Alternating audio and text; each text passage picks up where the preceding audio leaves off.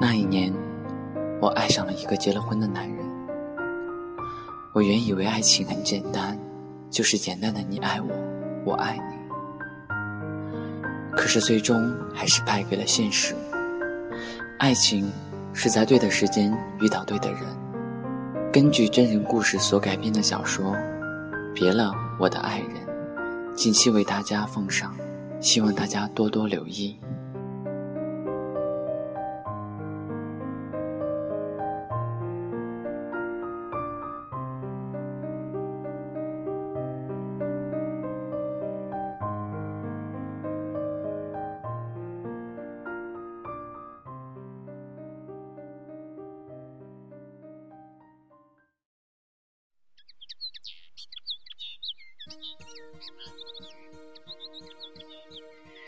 第六章，动情。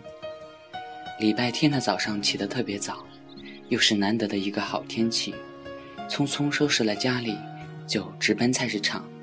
因为今天家里要来客人，这也算是认识这么久最正式的一次邀请和感谢了。临近中午的时候，手头的东西都已准备妥当，看了下时间，估摸着穆大哥也快到了，便着手准备中午的饭菜。我们都是北方人。也就没有南方人那么讲究，简单的做了几个菜，就着面条。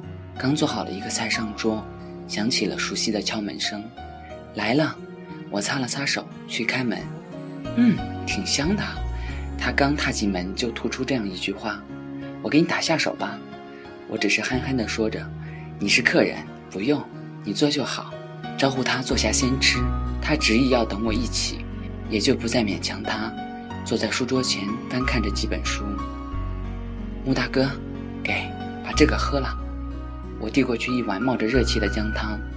这是，他凑到鼻前嗅了一下，姜汤。是的，那天你肯定淋湿了。听你说话好像还有点感冒吧？你想的可真是周到，是有点赌气，没什么大碍的。喝完后就差不多要吃饭了，这个要一口气喝的，我像个女人一样啰嗦。他也随口的附和着，吃饭间一个劲儿的夸我做的饭菜好吃，还说什么这种美味佳肴恐怕只有以前的皇帝才能吃到吧。我涨红了脸，只是笑笑。今儿天气好，下午咱俩去爬山吧。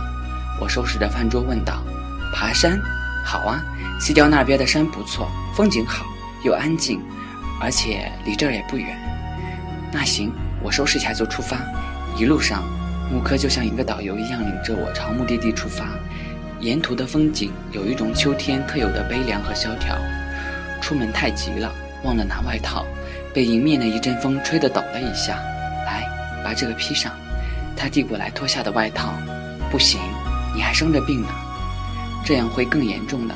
我把他递过来的衣服推了过去，强行的穿在他身上，掉头就跑，边跑边说：“穆大哥。”咱俩看谁先跑到山上，那你可要跑快点了。他一下子来了斗志，在我身后拼命地追赶。有时回头看到离我们近了，我就又加快步伐。差不多十几分钟下来，我还是被他远远地甩在了后面。当然，又少不了一声挖苦。似乎习惯了这种默默的暧昧关系，我站在木柯身后，竟有一种惆怅。是因为他渐行渐远的身影，犹如我对他一腔的爱慕，也将随着时间的推移。而消失殆尽吗？这份喜欢只能默默地压在心底，不能告知，因为我不敢肯定，如果他眼中的这个一直被他嘲笑的人，告诉他喜欢他的时候，我们是否连朋友也不能做？前方传来了他的呼喊，我应了声，跑去。经过一个多小时的攀爬，终于到达了山顶，享受着阳光沐浴下的大好秋景，气氛浪漫了很多。木柯坐在一旁的石头上喘着气，我赶忙递上了家里带来的热水，笑着对他说：“这么累吗，木大哥？”他接过水喝了一口，说：“要不是有点感冒，别说爬山，就是背着你爬山也不成问题的。”对不起，我不该要你陪我来爬山的。”我自责地说道。“嗨，没事的，我也只是随便说说。”他可能感觉到了刚刚那句话里透着抱怨的语气，忙解释个不停：“我其实还能背你下山的。”不。这次我来背你，你来背我。他一副疑问的语气。是的，我也可以背你的。上次我是病人，这次你是病人。得，我还是自己走，休息一会儿，没事的。是穆大哥说我们要像朋友一样互相照顾，难道你不想和我做朋友了？我说出了一长串的理由。我，你，唉，你想背就背吧，我说不过你。嗯，累了就放我下来。他没有再和我争辩什么，从了我的意思。在山顶的聊天中，不知不觉已到了下午的四点，气温开始下降了。深秋的一天其实很短的。在我一致的要求下，尽管他还是推辞了几次，还是被我背在背上。这又是一次身体的接触，我明显的感觉到小可心跳加快和僵硬的肢体，脖颈处清楚的传来了木刻有律的呼吸，有种触电般的麻酥，心里是异常的兴奋。只是他有女朋友吗？更让我感到不解的是，我竟然有一种想要永远背着他走下去的想法。我知道，我肯定是喜欢上他了，没错。是对小五的那种喜欢，只是他有女朋友吗？当我还在不断的思索时，他说：“放我下来吧，萧然，都走了这么久了。”木柯试图的从我背上挣脱下来，不不累的，可说话的语气明显的不连贯，还说不累，都气儿不跟气儿了。他不顾我的意思，强行的从我背上挣脱下来，我也只好作罢，扶着一旁的树喘着气。你还好吗？要不我再背你？他笑着对我说：“那倒不用，喝口水休息一会儿就好。”我喝着水，怎么也没有想到，还是问出了心中那个比较关心的问题：“穆大哥，你有女朋友吗？”我明显的看到他稍稍紧张的神情，不过马上又笑起来说：“没有，穷光蛋一个，谁愿意嫁？”嘿嘿。听了他的回答，我没有再问，只是在心里窃喜。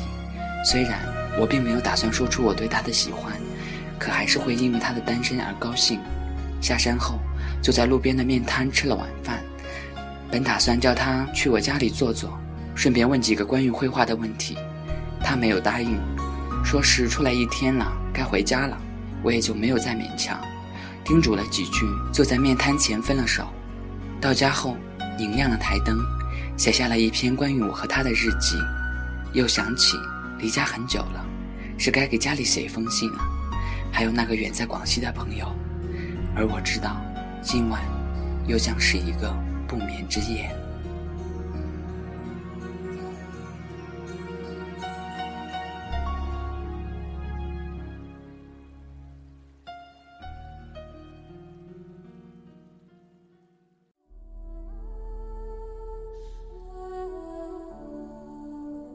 感谢您的收听，我们下期再见。